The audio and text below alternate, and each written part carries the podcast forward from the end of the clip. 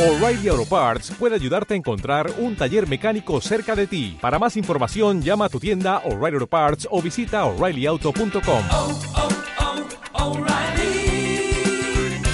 oh, Parts.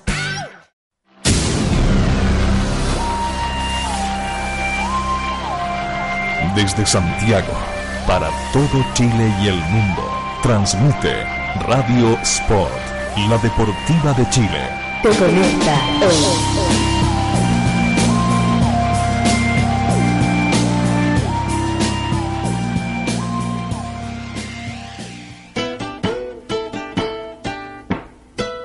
Porque la literatura y el deporte se unen. Aquí comienza Libros a la cancha. Desde este momento, Matías Claro te invita a descubrir lecturas, textos, historias y escritores en la voz de nuestros destacados invitados. Libros a la cancha, solo en Radio Sport, la deportiva de Chile. Te conecta hoy.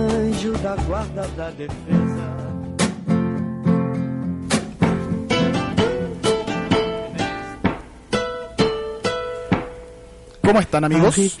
Bienvenidos a una nueva emisión de Libros a la Cancha, arroba Libros a la Cancha Twitter, Libros a la Cancha en Facebook, librosalacancha.cl. En la página web tenemos todos los podcasts disponibles de los programas anteriores, así que ahí puede escuchar a todos los invitados que hemos tenido. Y eh, regalamos libros autografiados, así que también participe, se lleva libros firmados, ¿qué más quiere? Hoy, en el programa de hoy, vamos a conversar con una joven escritora chilena. Ella es socióloga. Eh, su nombre es Constanza Navalón, autora de Caja de Resonancia. Con, la, ca- con Caja de Resonancia ganaste la beca creación literaria del Fondar, ¿cierto? Para escribirla. Eh, esta es tu primera novela, Caja Resonancia, publicada por, los, por la Calabaza del Diablo. Constanza, ¿cómo estás? Bienvenida a Libro a la Cancha. Hola Matías, bien y tú. Bueno, primero muchas gracias por la invitación a tu programa. Gracias por venir, pues, Connie. Oye, Caja de Resonancia, tu primer libro, un libro fragmentario, una ficción no tan ficción, una novela no tan novela. Cuéntanos de qué se trata Caja Resonancia. Como en términos de argumento, eh, a grandes rasgos, eh, el, el texto parte con la protagonista que se llama Alejandra. Comienza una noche de Año Nuevo, ya eh, donde está celebrando con su familia justamente este Año Nuevo, pero que es distinto porque su tía falleció. Entonces ese es como el punto de partida en el presente eh, de la protagonista y en el fondo ella va haciendo como todo una mm, va, va haciendo como todo un eh, un proceso con esta muerte, un duelo, eh, se va mezclando el presente como con la historia familiar que ella va reconstruyendo. Eso es como en muy una forma muy muy muy general. Muy general, dale, Claro. dale. Y de, de contarnos de qué se trata. Caja Resonancia, además, un nombre que, que mm, va participando en la novela porque está construida con estos fragmentos narrativos y luego entre medio tiene, tiene poesía, digamos, verso, eh, que hacen referencia también al, al, al argumento, al- a la trama. Eh, como tú dices, parte esta novela en, en- en el año nuevo, en esta familia, en estos primos que se encuentran y que están todos extrañando. Y eh, hay un momento donde, donde la, la prima de la protagonista lee un texto de una tía. Como que le aparece en el computador, es como un momento bien así como medio mágico de Año Nuevo, donde le aparece el, texto, y ella lo lee, y la protagonista queda media enganchada, le pide los textos a la tía, y se va a leer los textos, y ahí también arranca un poco si el argumento eh, externo es la muerte de la tía en la familia, el argumento interno de la protagonista es ese momento donde le aparecen estos textos de la tía. Eh, y se llama un pendrive. Como Sí. con los, ¿no es cierto? Con, Sí. lo- con, lo- con los textos. De alguna manera el pendrive de ahí como, como contenedor de la memoria, que es un poco lo que, de lo que se trata tu novela. Claro. Claro, ese mm, no, no lo había pensado en, en esos términos interesantes, claro, como también mezclaba ahí con la modernidad, como Claro. el pendrive, ¿no? Ahora ya no es la caja con cartas No, pues, antiguas, claro. ¿cachai? Y un pendrive que se te puede, se moja y se perdió todo. Oh. ¿Cachai? Triste. Muy triste. que no nos pase, digamos. Que no, que no se nos mojen los pendrives. Oye, em, cuéntanos un poco cómo surge Caja Resonancia. ¿En qué, en qué, en qué se inspira? Bueno, él, em, yo hace va- varios años antes había estado escribiendo un texto que quedó stand-by, eh, como alrededor del 2012 en un taller.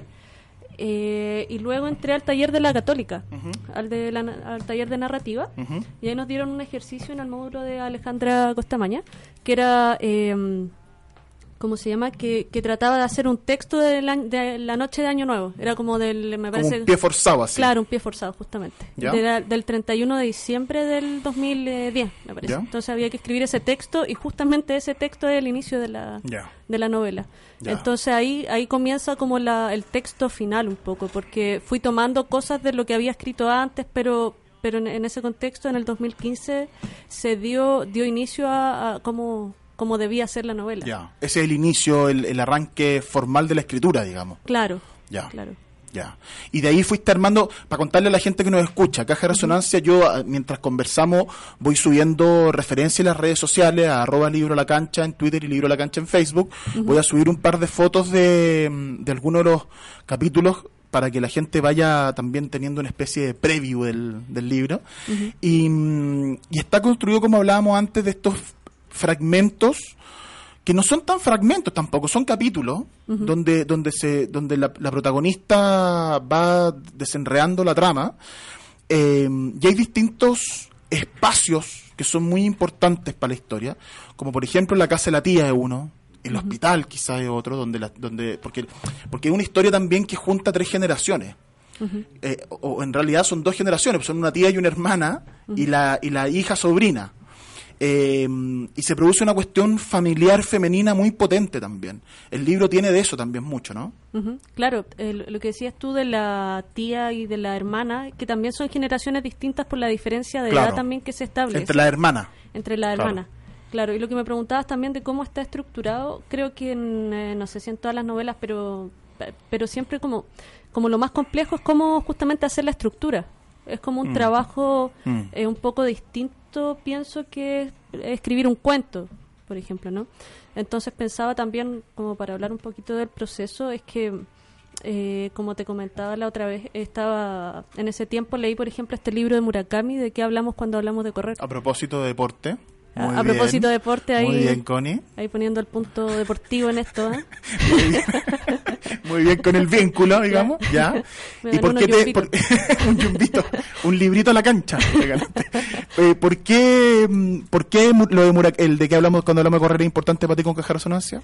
Porque por una parte me, me parecía interesante en ese, en ese texto, bueno, que tiene harto de autobiográfico de él, pero va haciendo un poco la diferencia entre el correr largo, el correr corto y Mm. novela y cuento. cuento, mm. Y también por otra parte para ir, a mí me sirvió mucho porque también justo en ese tiempo empecé como a, a correr, eh, para ir pensando la estructura. Entonces Ya. cada vez que corría iba pensando o en ciertas cosas, porque eh, en el fondo partió como ya, la primera parte va a ser de tal forma, eh, los poemas pueden ser así o eh, te imaginando el, el, el, el- el esqueleto completo. Claro, entonces eso demoró harto tiempo, Ya. ¿cachai? Y por eso siento que también era, era como súper interesante este juego de, mm, del correr, Mm. ¿cachai? Así como con, con también el estructurar, eh, que en el fondo es como una novela, en realidad, el, el como correr eh, correr más largo. Sí, po, es curioso lo que tú decís de correr porque eh, varios invitados han hablado, es como que si, ese, si los escritores hicieran un deporte sería ese. El, el trote, el, el correr, el, el, el- la maratón, no sé, que porque tiene una cuestión como mental súper desafiante, pues en el fondo estás tú solo corriendo y la música no te va a distraerlo todo el rato, entonces obligatoriamente piensas.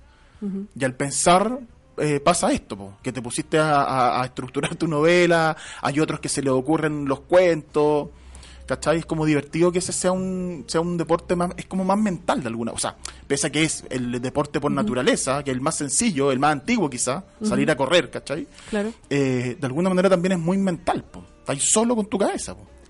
Claro, es como también pensaban, estaba pensando en el fútbol también, es Mm. que pensaba en, no sé cómo se pronuncia, Camus, Camí, eh, por ejemplo, el loco era, me parece que era arquero de Arquero, fútbol. arquero, claro. Y me acuerdo hace un montón de años atrás haber leído que, que decía en el fondo que, que siendo arquero eh, podía entender la vida. O sea, Mm. era como algo de ese tipo, pero, pero en el fondo como estaba ahí en una, estabas dentro de un juego de grupo, Mm. pero tú estabas atrás y siempre es como una posición súper solitaria también, claro. que un poco como el correr, un poco como el escribir. El arquero, de, de hecho, el arquero en el fútbol es siempre un tipo distinto.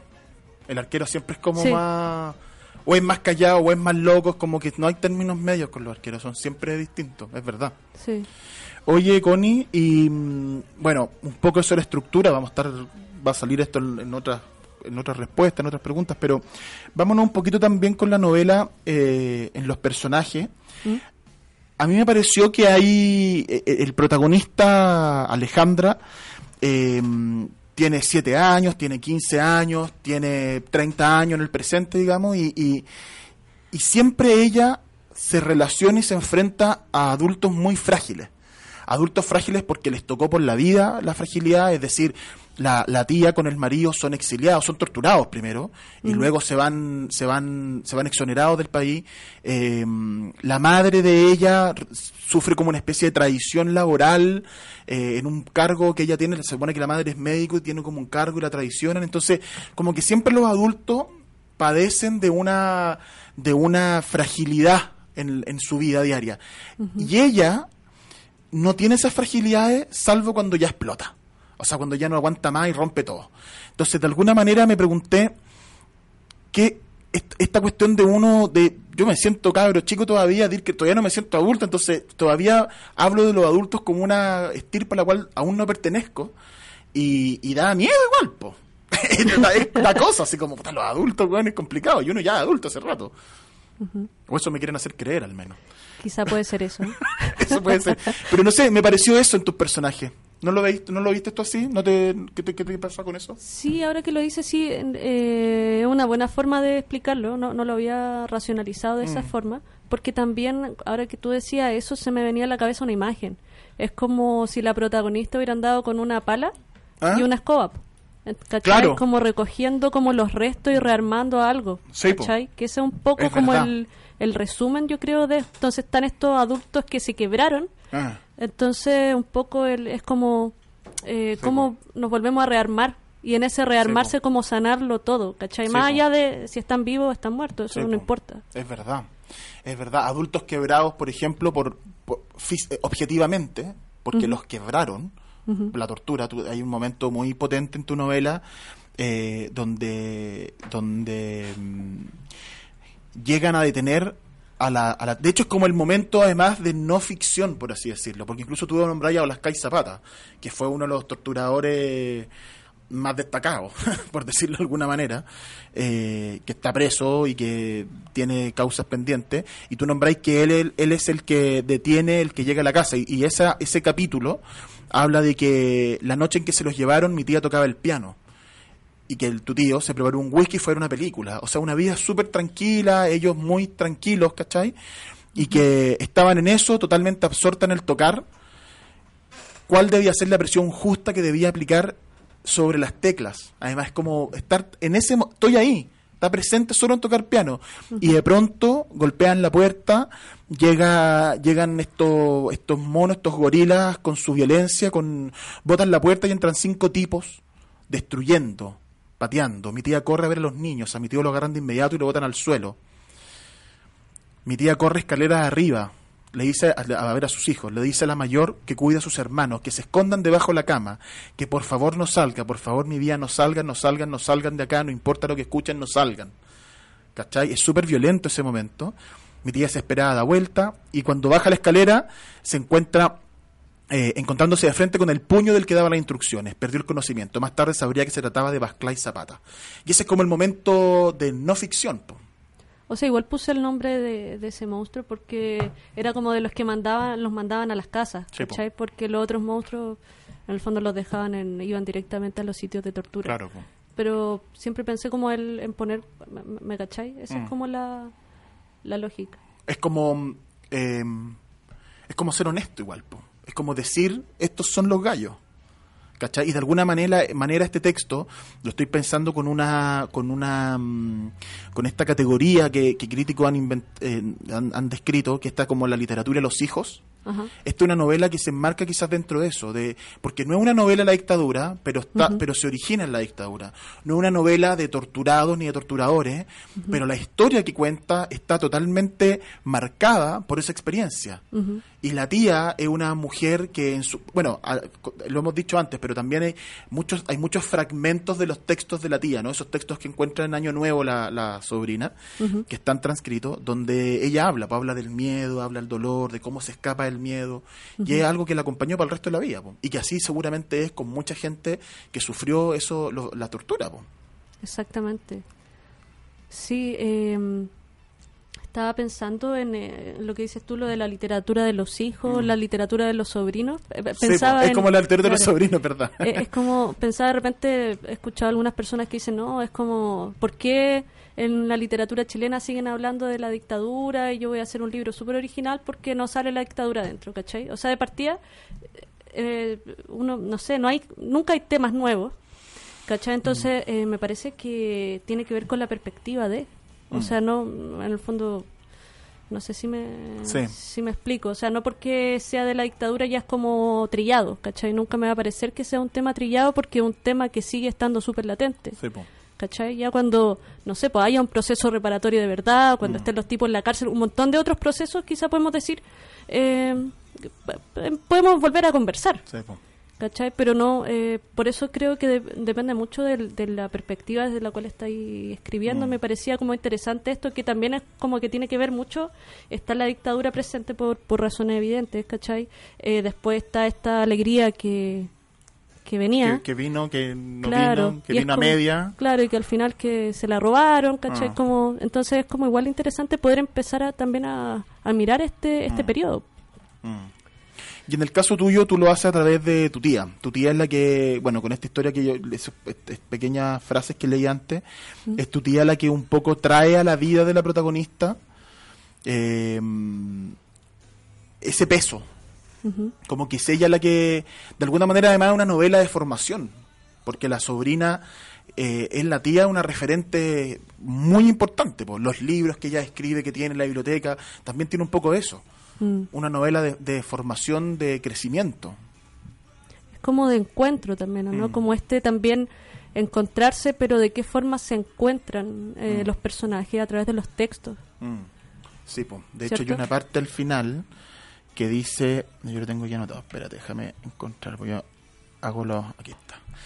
En la, claro, al final del libro, en la página 209, ya bien al final del libro, eh, dice, habla de que la mm, de que la, la sobrina es la heredera de la memoria. O sea, la tía dice, al final de la vida no dejo de pensar si fue correcto esto vivir fragmentada, vivir de atrozos. La memoria es lo único que perdura. Aún no tengo claro si es una afirmación o una pregunta. Hemos pasado, nuestras raíces enterradas son lo único que tenemos. Hemos pasado una vida entera luchando por conservarla. El heredero de la memoria sabrá qué hacer. La verdad cimentada sobre el origen, tu origen, nuestro origen, tantas, nuestro origen tantas veces siniestrado. Esto es lo único que nos queda, la memoria y el origen. Cuídalos. Y ese es un texto que la protagonista, eh, ese es uno de los últimos textos que la, que la tía de la protagonista escribió, que al final del libro la protagonista nos, nos revela y que de alguna manera también sintetiza el por qué escribir, el, la- lo, lo de Rainer María Rilke que, que, que sale en el Ah, que, claro. María- que- que- que le dice por qué escribir porque tú tienes el que, que tiene que escribir es porque siente que tiene que escribir y eso también aparece al final acá en caja de resonancia en el fondo la memoria y el origen pues cuídalo y que la, y Alejandra la narradora es eso pues como una heredera de la memoria de al menos su tía Claro, lo de Rilke, lo de Carta a un joven poeta, Corta en realidad es como poeta. si podéis dejar de escribir, así como muy dicho mal, pero si podéis dejar de escribir, entonces no lo hagáis. Claro. Como que tiene que nacer desde una necesidad, desde una necesidad primero Claro. y muy profunda. Eh, también, eh, claro, como lo que pasa es que, como decías tú antes, este tema de la protagonista que en cierto minuto explota, eh, si no estuviera dado también esta como esta conexión con los textos, parecería que le da como una pataleta, ¿cachai? Que claro toda la y no es así pues Claro, hay como un trasfondo dentro de ese como explotar, claro ¿cachai? Y que esa es la forma en la cual finalmente se comunican ambos mundos, ¿cachai? Como un poco lo de los, eh, los vivos y los muertos, entre comillas, ¿no? Que es como a través de la escritura, ella a través de la escritura se comunica con su tía muerta claro. Y, y de hecho en, un- en alguna parte habla de que habla de que eh, me hablas. Ella siente que le habla a su tía a través de, la, de estos textos, le sopla. ¿Cachai? Es muy bonito ese esa imagen, porque además de alguna manera te da eh, una especie de fe, como de vida, ¿cachai? Algo, es como algo espiritual, ¿no? Como algo Como- que hay más allá. Claro, al menos los textos de esas personas, Al menos eso, esa- esas voces que te quedan, y eso es memoria, pues eso es raíces, ¿cachai?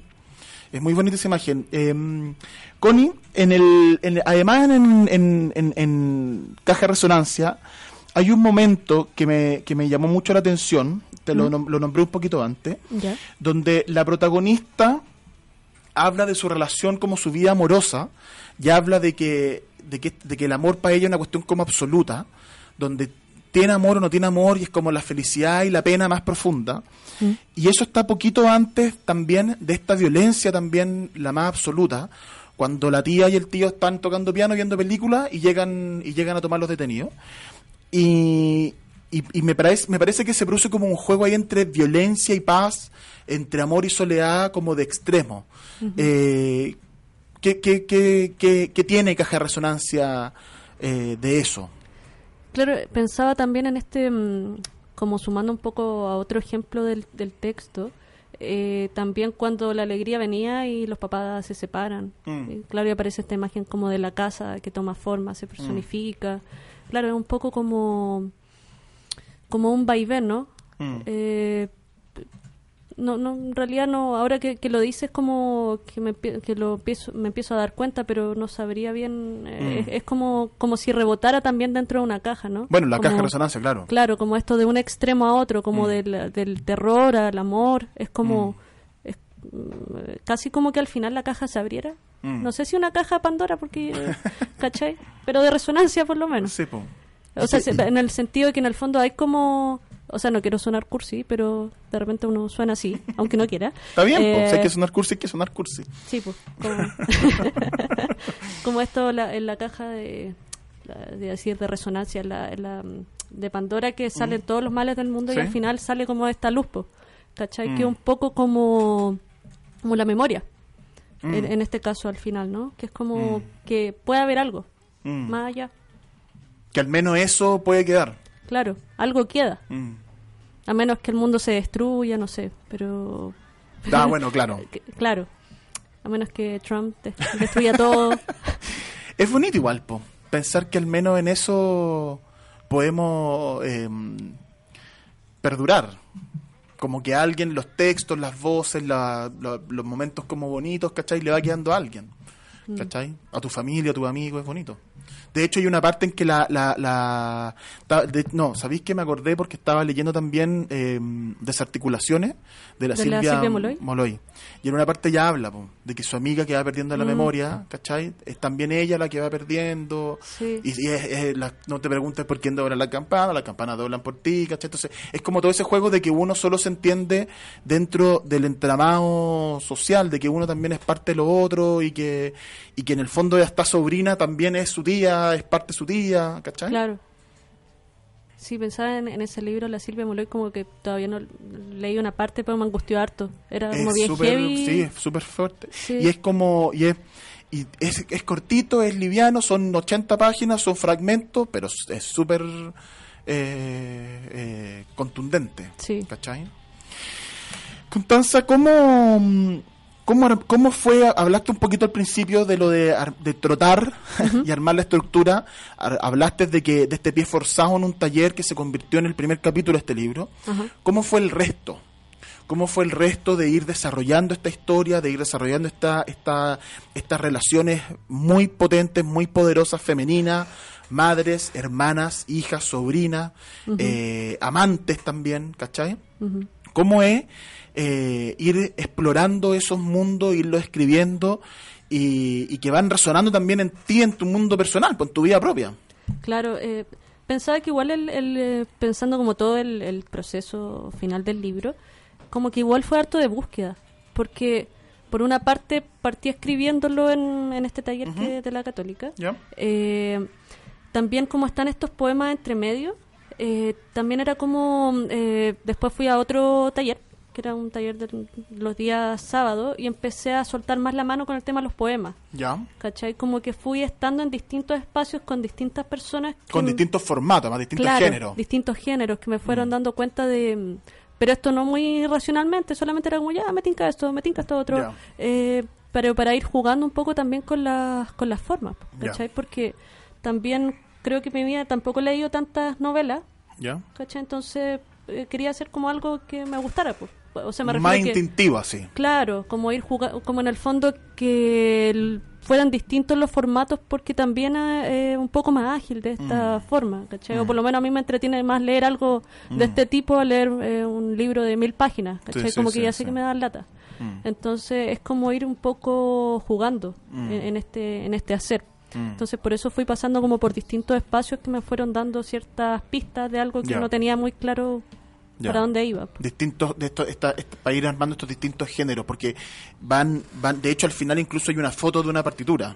Sí, que tiene que ver un poco con el piano de la tía ese piano ese piano que después ella no vuelve a tocar además. Es un piano que queda muy cargado de esta de esa pena no de ese de ese como momento traumático y hay una partitura que yo no sé leer música entonces nunca supe qué es lo que era ver una partitura ¿Te cuento? ya cuéntame este es un secreto ¿no? que un no secreto. sepa nadie no, ya. no va a salir de Facebook, no no va a salir del libro la cancha.cl Ah, ya, qué bueno, me quedo más tranquila. Eh, esta, la partitura es el, eh, ¿cómo se llama? El solfeo que hace la tía en, en la imagen que tú dijiste que te había el gustado. sol mi que ella sí, lo lee esa la si, do, si, la, mi, si, si. Ah. Es el... Bonito. Ella lo dice acá.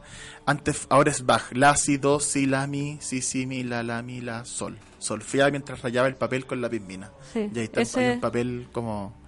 que pero no le conté a nadie, pues, No, no lo va a nadie. Lo va a subir Ya. a Twitter nomás. Ah, ya, ¿Ya? Pero ahí nomás. Ya. La música también entonces, po. La música como como como espacio también de trascendencia. Eh, vamos a hacer una pequeña pausa, Connie. Súper. Vamos a hacer una pequeña pausa en Libro a la Cancha. Estamos conversando con Constanza Navalón, autora de Caja de Resonancia. eh, una linda novela de, de tías, de hermanas, de amigas, para que la, la miren. Arroba Libro a la Cancha Twitter, Libro a la Cancha en Facebook, Libro a la Cancha.cl. Ya volvemos con más.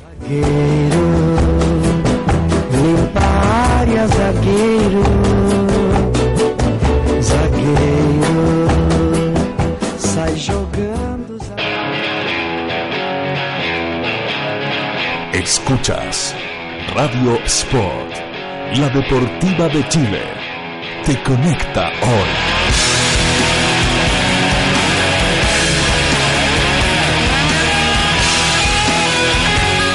Te conecta hoy. ¿Sabías que subir a pie las escaleras en lugares tan cotidianos como el metro o un edificio en vez de elegir la escalera mecánica te ayuda a mejorar tu capacidad cardíaca? Hazlo al menos una vez al día y estarás eligiendo vivir mejor. Radio Sport, por un Chile más sano.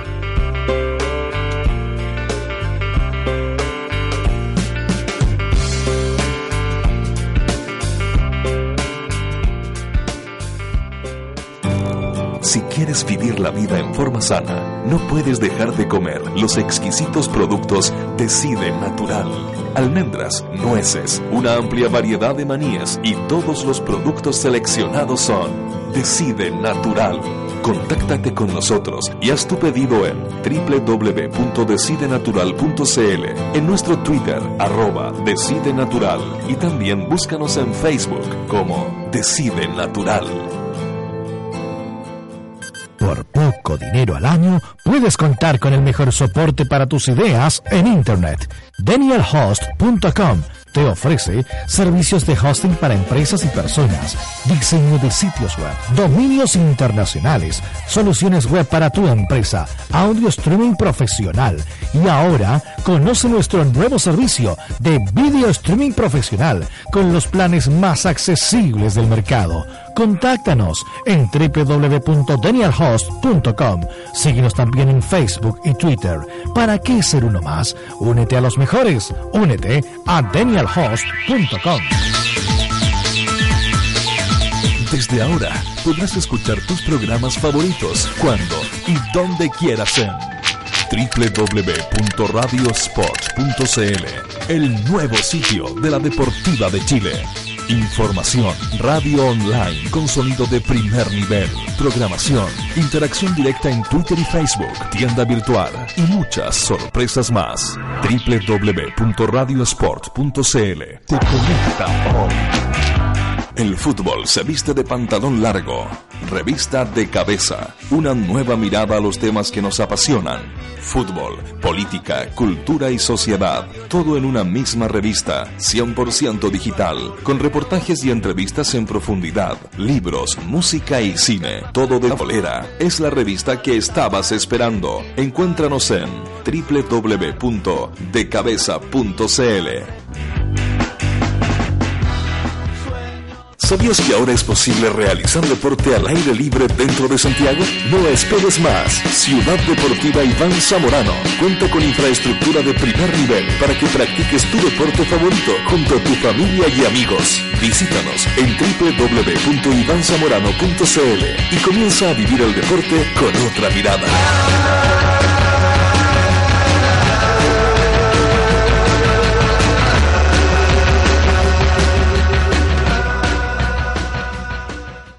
Sport, la deportiva de Chile, te conecta hoy. Hemos vuelto, amigos. Arroba Libros a la Cancha Twitter, Libros a la Cancha en Facebook y librosalacancha.cl. Ahí pueden, como les decía al principio, encontrar los podcasts, hay concursos, eh, los podcasts de todos los programas que hemos grabado, ya esta es la segunda temporada. Esta es la segunda temporada ya, así que tiene montones de entrevistas que escuchar y de libros que descubrir y de mm, autores que conocer. Así que bienvenido ahí que los revise y los busque. Estamos conversando hoy con Constanza Navalón, autora de Caja de Resonancia, socióloga. Eh, obtuvo la beca creación literaria del Fondo del Libro de la Lectura para Caja de Resonancia, que es tu primera novela. Y mm, hablábamos, estuvimos, hemos estado hablando de la memoria, de estos textos de la tía que ella hereda, es la heredera de la memoria de alguna manera. Y hay un, hay un párrafo que a mí me gustó mucho que, que dice, siento la presencia de mi tía inundándolo todo, como si al leerla me hablara al oído. Cuando me queda dando vuelta una idea, ella me explica bien bajito en qué pensaba cuando escribió eso. Hasta he llegado a sentir el olor de su perfume, he podido recordar su voz. Es terrible cuando alguien que amas muere y empiezas a olvidar cómo sonaba su voz, cómo te llamaba, su timbre, sus tonalidades. Yo creo que el infierno es olvidar. Bonito eso además de, lo, de, este como poder aquellos que somos creyentes en los libros y que nos gusta la literatura, que los libros tienen eso, ese poder de, de perpetuar, de recordar, de derrotar un poquitito al, al, olvido, a la muerte, al abandono, a la soledad. Es bonito eso en, en, que aparece aquí en Caja de Resonancia. Sí. sí. Pero es verdad, ¿no es cierto? Sí, no, comparto totalmente contigo. Es que lo dijiste tan bien que no puedo agregar nada más. ¡Qué bonita esta invitada que me hace la pata! Muy bien. Oye, Connie, eh, deportes nacionales. A propósito de este programa que tiene el, objetivo de mentirle a los auditores y hacerlos creer que es un programa que se vincula con deporte, ocupamos pequeñas, siempre buscamos así como la, puntita para pillar la literatura en el deporte o el deporte en la literatura. Y tú hacías un juego que me, dio mucha risa en Caja Resonancia cuando dices que que el, deporte nacional del tapón emocional en general se juega en cualquier época del año. Consiste en lo siguiente. El otro puede, debe, quiere condicionar tu emocionalidad. El que juega de taponeado siente humillación. Al que le toca taponear se llena de placer. Y eso un poco que también explica lo que hablábamos antes, uh -huh. de esta, estas como eh, desbordes emocionales del protagonista. Po. Está súper taponeada en el fondo, está bloqueada con sus sentimientos. Claro. Eh, no sé si tú, tú compartes que también, Matías, que eso de repente, o sea, más allá de, de, la protagonista y lo coincido contigo, lo taponeada emocionalmente que, que, se ve, eh, si en general tú, tú ves que ocurre eso. Sí, po. O sea, es cuestión de salir a la calle y mirar los bloqueos mentales de todo el mundo. Po. Y de uno también, pues uno también se bloquea con montones de cosas. Po. Es, de eso se trata un poco, además, eh, la vida. Bloquear algunas y otras que pasan y vaya así como jugando un poco a eso, ¿no? Claro. A ese deporte. que es como cuando han jugado mucho ese deporte, como que pienso de repente cuando salen las noticias los locos que se agarran a compo así En la- con- en, eh, el- sí, sí. en los tacos, Sí, es Así como que ya no lo, se- de por dos ya no de ser más. campeones mundiales, o por lo menos en Chile. del bloqueo emocional. pero será, pero será solo chileno, porque igual pasa en otros lados. Puede ser. Así como, no sé, tú piensas haciendo a los japoneses que ya no aguantan más, ¿cachai? Y se tiran de los Se tiran del balcón de la empresa, ¿cachai? Quizá podríamos hacer como el campeonato mundial entonces. Pero tendríamos un buen puesto ahí, sí. Yo creo que sí, Sí. ¿cierto? Sí. Campeones de América. Oye, y también habláis de otro deporte. Porque bueno, ahí, ahí aparece con un, con un em, aparece un personaje secundario que es la abuela paterna, Ajá. que es la mala mujer Como de teleserie de venezolana. teleserie, la mala mujer. Y, y habla también de otros deportes. Habla, por tú, del deporte del prejuicio. Habla del deporte de la... mm, Esta, esta, por, lo- por ejemplo, al hablar del, del- del prejuicio dice, eh, unos con culpa, otros con rabia. Hagamos una apología de la pobreza y una caricatura del privilegio. ¿Cuál es la solución? Odiémonos todos y hagamos carteles que de alguna manera es también esta crítica a una a estas a esta como individualidad que, estamos viviendo donde ha costado estos proyectos sociales han costado y la gente no no va a votar, no se involucra, eh, las marchas han perdido de repente hasta gente y, y- y- y pareciera que nos ha costado reencantarnos ahora, o sea, bueno, estos últimos años no, digamos, pero, pero durante mucho tiempo, décadas, la del 90, estuvimos medio adormecidos como sociedad, ¿no? Y tiene que ver con lo que tú hablas de Resonancia. Claro. Pensaba también con esto que decías de la, de la mala mujer y, y siguiendo un poco también en la línea de los deportes que también habla del, eh, ¿cómo se llama? De este deporte como de victimizarse. Mm. Entonces también con este personaje que es más bien secundario hay también como una mm, contraposición. Mm. Porque también la protagonista es como que sale de ese deporte nacional, de la victimización y trata como de hacerse cargo de las cosas. ¿Cachai? Mm. Y también otro tema que está como súper tangencialmente, pero que no, no está desarrollado, el tema de clase. Mm. ¿Cachai? Que también se ve con esta abuela paterna sí. y con cuando menciona así vagamente una primera relación. Sí. ¿cachai? Pero, pero claro, coincido contigo en este como adormecimiento en el Mm. fondo de los de los 90, que también era como estaba hipotecado un poco en una promesa de que las cosas iban a mejorar. ¿cachai? Como Pienso. es- es- hay que tener paciencia. Claro, así. Mm. No, si todo en, en la, en la medida de... ¿Cómo era? En la Lo medida de lo posible. La medida de lo posible, Mm. ¿cachai? Como... Lo- los dos personajes más eh, entrañables que tiene Caja de Resonancia, o sea, en realidad los tres los tres más protagonistas, que son la madre, la tía y la, y la Alejandra, la narradora, son los tres muy entrañables, pero en especial es muy, es muy querible esa relación que tienen las dos hermanas, la madre y la tía de, de la, de la narradora. Porque además una se, se, se, se despiden porque una se va exiliada, hay, una, hay un momento de encuentro en el aeropuerto, luego hay otra despedida, que es cuando una ya está falleciendo de cáncer, está agonizando, entonces se produce también una otra clase de despedida, otra clase de, de ida, y, y son todos momentos muy poderosos en esta relación eh, que uno tiene tan potente con los hermanos. Ujú. Los hermanos son es una relación potente. Va bien o para mal. Hay unos que se llevan bien, otros que se llevan mal, pero son relaciones muy poderosas, muy importantes en la identidad de cada uno. Eh, ¿cómo, ¿Cómo ves tú esa, esa, esa relación entre esos personajes? Claro, era interesante porque eh, ambas tienen una diferencia de edad importante y como también se ve un poco es que hay como cierto quiebre familiar, pero no se ve como tan quiebre, pero sí una diferencia entre esto de derecha, de izquierda Sí. y como ese desencuentro que se produce y después vuelve a haber como un, un reencuentro, quizá un poco tarde, pero lo hay. Eso es como lo bonito de la relación, de, de que queda esto como un poco eh, con el tema de la dictadura, con lo que pasa, la tortura, el exilio, eh, la, la- el personaje, la madre, queda como estupefacta, así que ¿qué, ¿qué onda? ¿Qué pasó? Mm. ¿Cachai? Que, y después este reencuentro, como dices tú, me, me parece sí que la relación es bien, eh, bien bella también el, el poder reencontrarse. También porque hay, bueno, miles de historias donde la gente no se pudo reencontrar nunca. Sí, po. O sea, más allá de, de detenidos desaparecidos, de, de gente que se fue exiliada, por ejemplo, y no sé, los papás estaban muriendo acá y nunca los Y dejaron volver. Mm. Y, Sí, po. a- y así miles y miles y miles de Mm. historias. Y no solo en Chile, en Argentina, en todos los países, claro. en, bueno, en muchas en partes. todo el, todo el cono sur. Entonces, claro, poder, eh, poder eh, que se pudiera producir ese encuentro, un encuentro Mm, bello. mm. Y tú de, alguna manera acá tú haces eso, haces ese encuentro entre esos personajes.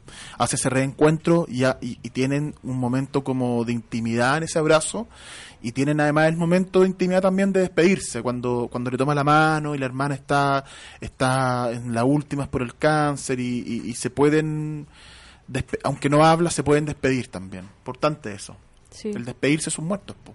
Y que tú lo dices también en los textos, en, la- en, lo- en los poemas. Esto de que yo, soy- yo me llevo mi- los muertos. Mira, justo lo encontré, qué buena. Eh, no quiero volver a enterrarlo y desenterrarlo, los muertos se vienen conmigo. Los muertos se vienen conmigo. po. Uno se queda con los muertos. po. ¿Sabes qué loco? Está, es que hace. mm, Hoy día pensaba. Cuando chica, yo estaba en un taller de teatro en el colegio. ¿Ya? En octavo montamos Antígona. ¿Ya? ya que, eh, que me gusta montones, de hecho todavía me acuerdo de algunas partes de memoria, eh, y me llamó la atención porque cuando antes de montar la obra nuestro profe de teatro nos contó como la, yo ya no sé si es realidad la historia, ¿cachai? Una... La memoria o la escritura, la invención de la Claro, memoria. pero a mí me gusta, entonces yo puedo decir que, que es verdad que cuando fue la dictadura en Brasil, ¿Mm? o sea, no puedo decir, me gustaría que fuera verdad, cuando fue la dictadura en Brasil, todas las compañías de teatro montaron Antígona. ¿Ya?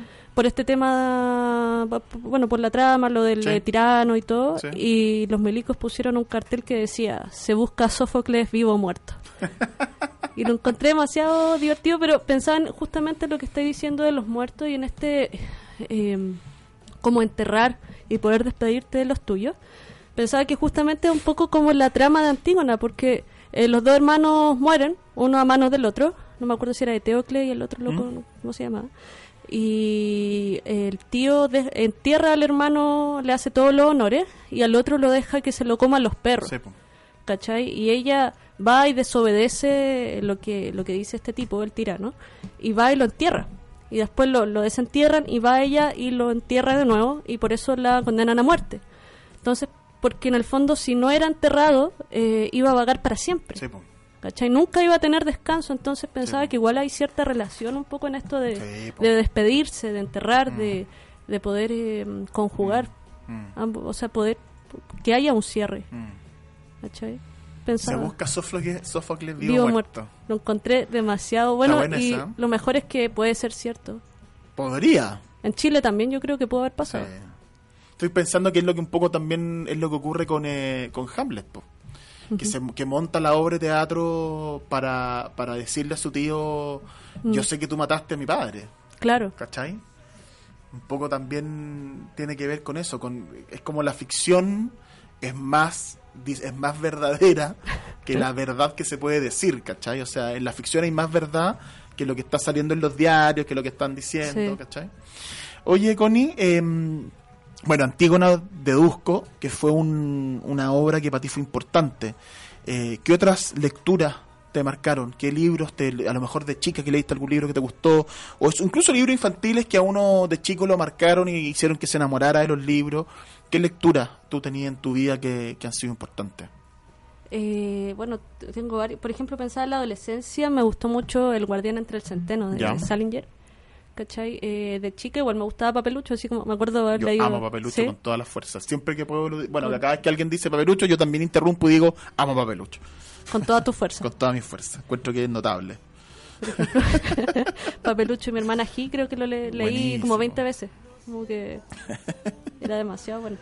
Eh, bueno, El Guardián del Centeno también te gustó. sí, sí me gustó. Es que Salinger tiene esa cuestión que conecta bien con los lectores así que ¿Adolescente? sí pero no adolescente yo luego Salinger ahora igual me gusta Ya. eh, Franny Sow y todo eso pero pero los cuentos también son son súper buenos pero el Guardián en el Centeno tiene una cuestión que que, que te marca como lectura Sí. me parece Eh, ¿Qué más? Por ejemplo, antes le- ahora ya no tanto, pero leía mucha mucha poesía. Ya. Así como la Silvia Plath, la Ya. Pizarnik, eh, Telier de los chilenos, como Mm, Ya. que, no sé, Argentina, la Alfonsina Storni, la Silvina Ocampo, eh, la Olga Orozco. Por ejemplo, hay un texto que, que me encanta, un poema que escribió la Olga Orozco a- eh, dirigido a la Pizarnik. Creo que se llama algo de la pavana difunta. Como-. Eh, también de chica, por ejemplo, me, me gustaba harto leer como cosas así de misterio, de terror. Me acuerdo que hay un libro de Asimov que se llama, es una compilación de textos, ¿cachai? Se llama eh, Las historias del oculto. Y me acuerdo que la portada tenía así como un diablo, ¿cachai? Que era como súper tétrico, pero eran bacanes los, los textos. No, no, no recuerdo cuál era el escritor, pero había un cuento que era como de, era- creo que se llamaba como algo del esclavo. ¿Ya? Que una, era, creo que en Roma un esclavo mataba a un tipo ¿Ya? y lo escondía en una vasija de estas de, una tinaja de estas de vino ¿Ya? para que no lo pillaran. Entonces, ese, como que la gente empezó a tomar de ese vino, no sé, en ese lugar y como que todo les encantó. ¿Cachai? Y no sé qué pasaba en relación al vino y a este muerto y parece que después empezó a matar más gente. No me acuerdo bien cómo era el, el tema hasta que encuentran el cuerpo dentro de la tinaja, pues, ¿cachai? Pero era... eh, me gust- no sé, por ejemplo, el, el Hobbit, ¿cachai? Como Claro, esas de- lecturas como aventura. Claro, eso me, Mm. me gustaba caleta. Después empecé a leer como más poesía y obras de teatro. Ya. Me- me- también leí harto. Me gustaba, por ejemplo, de... eh, no sé, pensaba en eh, Eugene O'Neill. Ya. eh, bueno, Sófocles. Muy bien. No sé todavía si está vivo o muerto. Hay que buscarlo. Hay que buscar. Se busca. Por ejemplo, Sartre, que nunca enganché mucho con su existencialismo, un humanismo, pero sí con, lo, Con con, la- las obras de teatro. teatro. Yo la encontraba a la raja. No la he vuelto a releer, quizás no me gusten, Ya. pero, pero habría que cachar. Y pensando en, en textos de los últimos años, por ejemplo, el, el 2015 me lancé a, leer más como argent- escritora argentina. ¿Ya? ¿Cachai? ¿Como Bueno, contemporáneo así? Claro, ¿Ya? por ejemplo, la Mariana Enríquez, que es como de Sí, mis, seca. sí, mis favoritas. Ya. Eh, la, la Selva Almada, la También, Samantha capa. Schweblin. Eh, por ejemplo, Pura, son, no, si todas ellas son escritoras muy, muy secas. sí. Y chilenas también es... Y también hay hartas. Claro, porque cuando empecé a ir a talleres empecé a leer como cosas más contemporáneas, antes era como más, más a la antigua. Por ejemplo, chilena he leído la Alia Trabuco, que está Ya, en la resta, La muy Resta, bueno. muy buena. Muy Mm. bueno ese libro. Eh, la Fátima Sime, ¿Ya? la Romina Reyes, bueno, la Alejandra Costamaña, la Andrea Maturana, la Andrea Jeftanovich.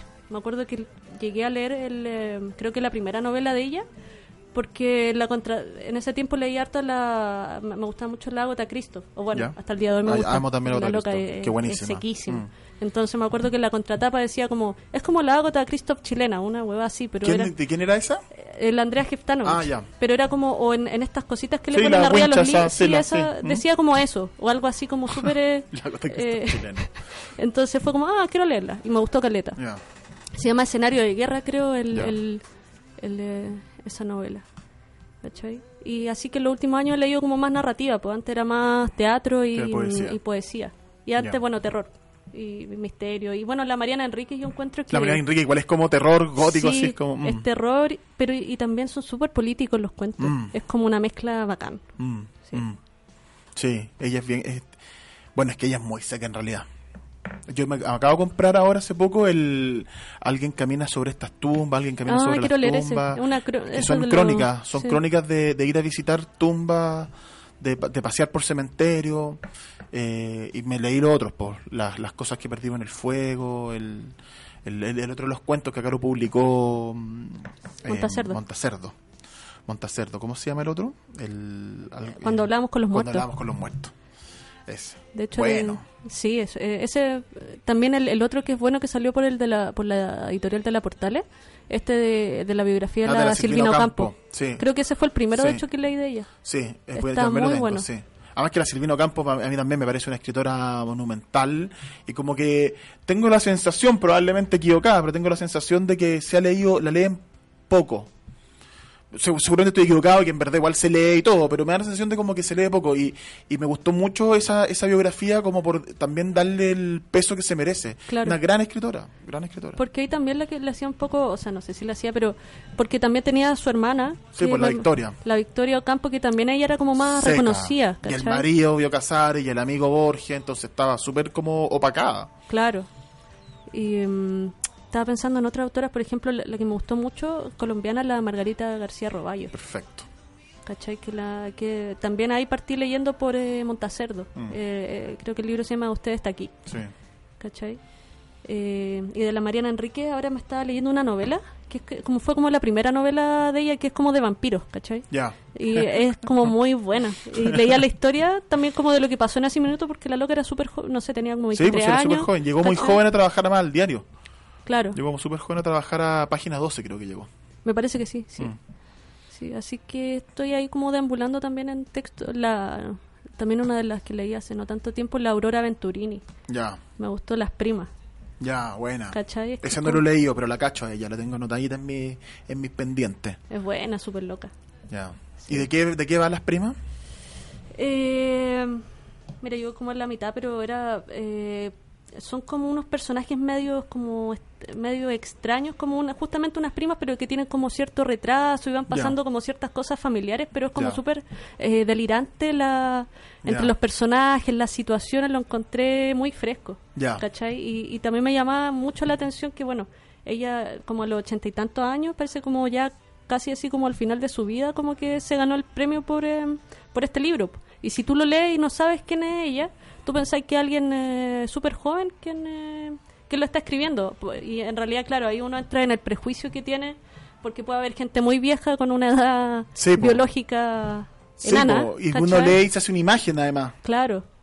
Entonces lo encontré muy muy entretenido. Muy entretenido el texto. Voy a, voy a ponerle más atención porque lo ten- yo lo, lo tenía así como anotado y no lo había, no lo había leído, pero lo voy a, lo voy a buscar. Me de hecho, ahora tu- con, e- con este con este premio, me parece que ganó el, el- el libro. Ya. También sacaron como una compilación de cuentos. No me acuerdo la editorial, sí. Claro, de hecho Eh, falleció hace el, en el 2015, hace poquito, en Sí, noviembre po. del 2015 falleció. Sí, hace súper poco. 93 años, la señora. A ver, aquí que me metí a Wikipedia a buscar, claro, el anticuario, la, la UD, la trova. Va, montones de libros tiene, por las primas del 2008. Buena, buen buen dato, fíjate. Aurora Venturini, la voy a buscar. Creo que es de Estruendo Mudo el libro, Ya. me parece. Creo. A propósito entonces de esta recomendación que me hiciste, Ujú. ¿qué otros libros tú nos recomiendas? ¿Qué libros tú que leíste que te gustó mucho y te gustaría recomendarlos para que nuestros amigos auditores, para que otras personas que estén buscando libros se acerquen a esa obra? Que libros que tú les recomiendas a ellos, estos me encantaron, léanselos. Ya, estaba pensando porque podrían ser muchos y, y Sí, quizá pues, no alargaríamos y estaríamos bueno, día acá. igual, igual con los que nombraste, uno dice inmediato, bueno, Salinger, que soy Agota Christoph, las argentinas que nombraste, la Marina Enrique, la Selva Alba, la Andrea Gitanovi chilena, la Alia Trabuco, nombraste harto, harto autores, pero de todo eso, Claro. eh, de- recomiéndanos tres, cuatro, los que tú quieras, pero recomiéndanos alguno en especial. Claro, es que estaba pensando que quizá podría recomendar eh, algunos textos que justamente estaba leyendo en este proceso de escritura. Por ejemplo, Distancia de Rescate de Ya. la Samantha Schweblin, ¿Ya? eh, La Resta de Alia Trabuco, Perfecto. eh, Dile que no estoy, una novela de la Alejandra Costamaña. ¿Ya? Eh, Ahí, tene- ahí son, tenemos tres. tres. Distancia rescate, la resta y dile que no estoy. ¿Te Claro. tinca algún otro? Eh, Yo creo que el de la Margarita García Roballo. Ya, usted está aquí. Sí, Esos cuatro tú crees que son libros que hay que leer, hay que acercarse. sí, Ya. por favor. Hagan esfuerzo, claro. Bueno, y son todos libros además que son totalmente eh, encontrables. O sea, Distancia Rescate está en toda la librería, la resta probablemente también. Tajamar Editores creo que en la resta, ¿no? Tajamar Editores. Eh, Dile que no estoy de la Costamaña, una autora, otra autora chilena, eh, aparte de Alia Trabuco, usted está aquí, que lo publicó, lo publicó, eh, ¿cómo se llama? Montacerdo. Montacerdo, me la dijiste antes, se me olvidó, Montacerdo. Entonces son todos libros que son muy encontrables en la en- en Claro. librería, no es nada, no es nada muy imposible de hallar. Y agregaría también el de la Mariana Enríquez, también de. Montacerdo, eh, Cuando hablábamos con los con los muertos. Perfecto. Cinco libritos para leer. Buena lectura. Todos, todas, todas escritoras, además. Escritoras, sí. Todas escritoras, además. Está bien. Es que pensaba, eh, bueno, por ejemplo, me acuerdo en- cuando estudiaba sociología que en general eh, siempre eran solamente autores, escrito, escrito- bueno, sociólogos, qué sé yo, filósofos, etcétera, que leíamos, pero casi nunca leí- leíamos mujeres. Claro. Uno como que entra a la universidad y piensa, oye, como que la gente que piensa son hombres nomás, y cachai que no. Sí, po. Entonces, después me empezó a pasar que eh, ahora me gusta mucho más leer autoras, autoras. Mm. O sea, sin decir, por ejemplo, o sea, también leo autores. ¿cachai? Por ejemplo, el Federico Falco, Seco. argentino Seco. seco. Ah, eh, yo agregaría para ¿Sí? que sea algo Va- Para que haya una cuota de género, digamos. claro, ya. una cuota de un, ¿Cuál de ahí Falco? sería un 20%. Do- 222, 2080. Eh, 2080. o, o no sé. Cementerio Perfecto, ¿cuál? Mm, no, la novela está Cielos de Córdoba. Perfecto.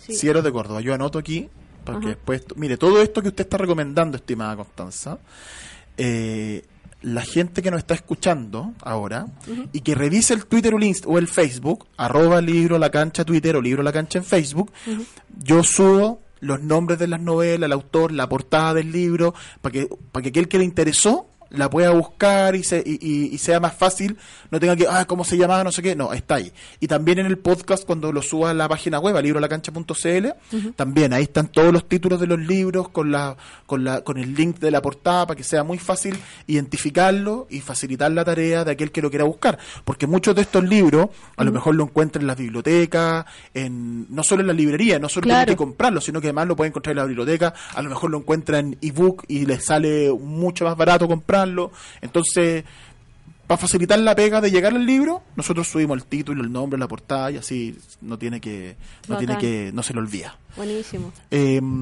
distancia rescate de la Samantha Schwebling, La Resta de Trabuco, Dile que no estoy de Alejandra Costamaña. Usted está aquí, de Margarita García, cuando hablamos de los muertos de Mariana Enríquez, Cielos de Córdoba, de Federico Falco. Esas son tus recomendaciones. Cinco libros, seis libros, uno, dos, tres, cuatro, cinco, seis libros nos recomienda. Y Antígona. Para ver si Bueno. está vivo o muerto Sófocles. Para que descubran Sí, como no- el misterio. El mito. Ya, y Antígona también. este, este, lo, esta la, la baja de Google esto. Esta la obra de teatro está en Google, está en todos lados. Oye, Constanza, muchas gracias por venir al libro en la cancha, por esta conversación, por la caja de resonancia, este, este texto que va haciendo eco, estas, estas tías, estas hijas, hermanas, madres, eh, amantes, parejas, donde van, donde van armándose esta, la vida de estos personajes. Nos habla de Chile de hoy, nos habla de, de las distintas generaciones que están creciendo en nuestro país, las distintas generaciones de mujeres además que están creciendo en nuestro país, que son muy poderosas. Y mm, bueno, gracias entonces por Caja Resonancia, por venir al programa a conversar, por el tiempo. Y seguiremos conversando, pues, Connie. Hoy, Matías, muchas gracias por la invitación. Lo pasé muy bien, me reí harto. Y gracias por la lectura también.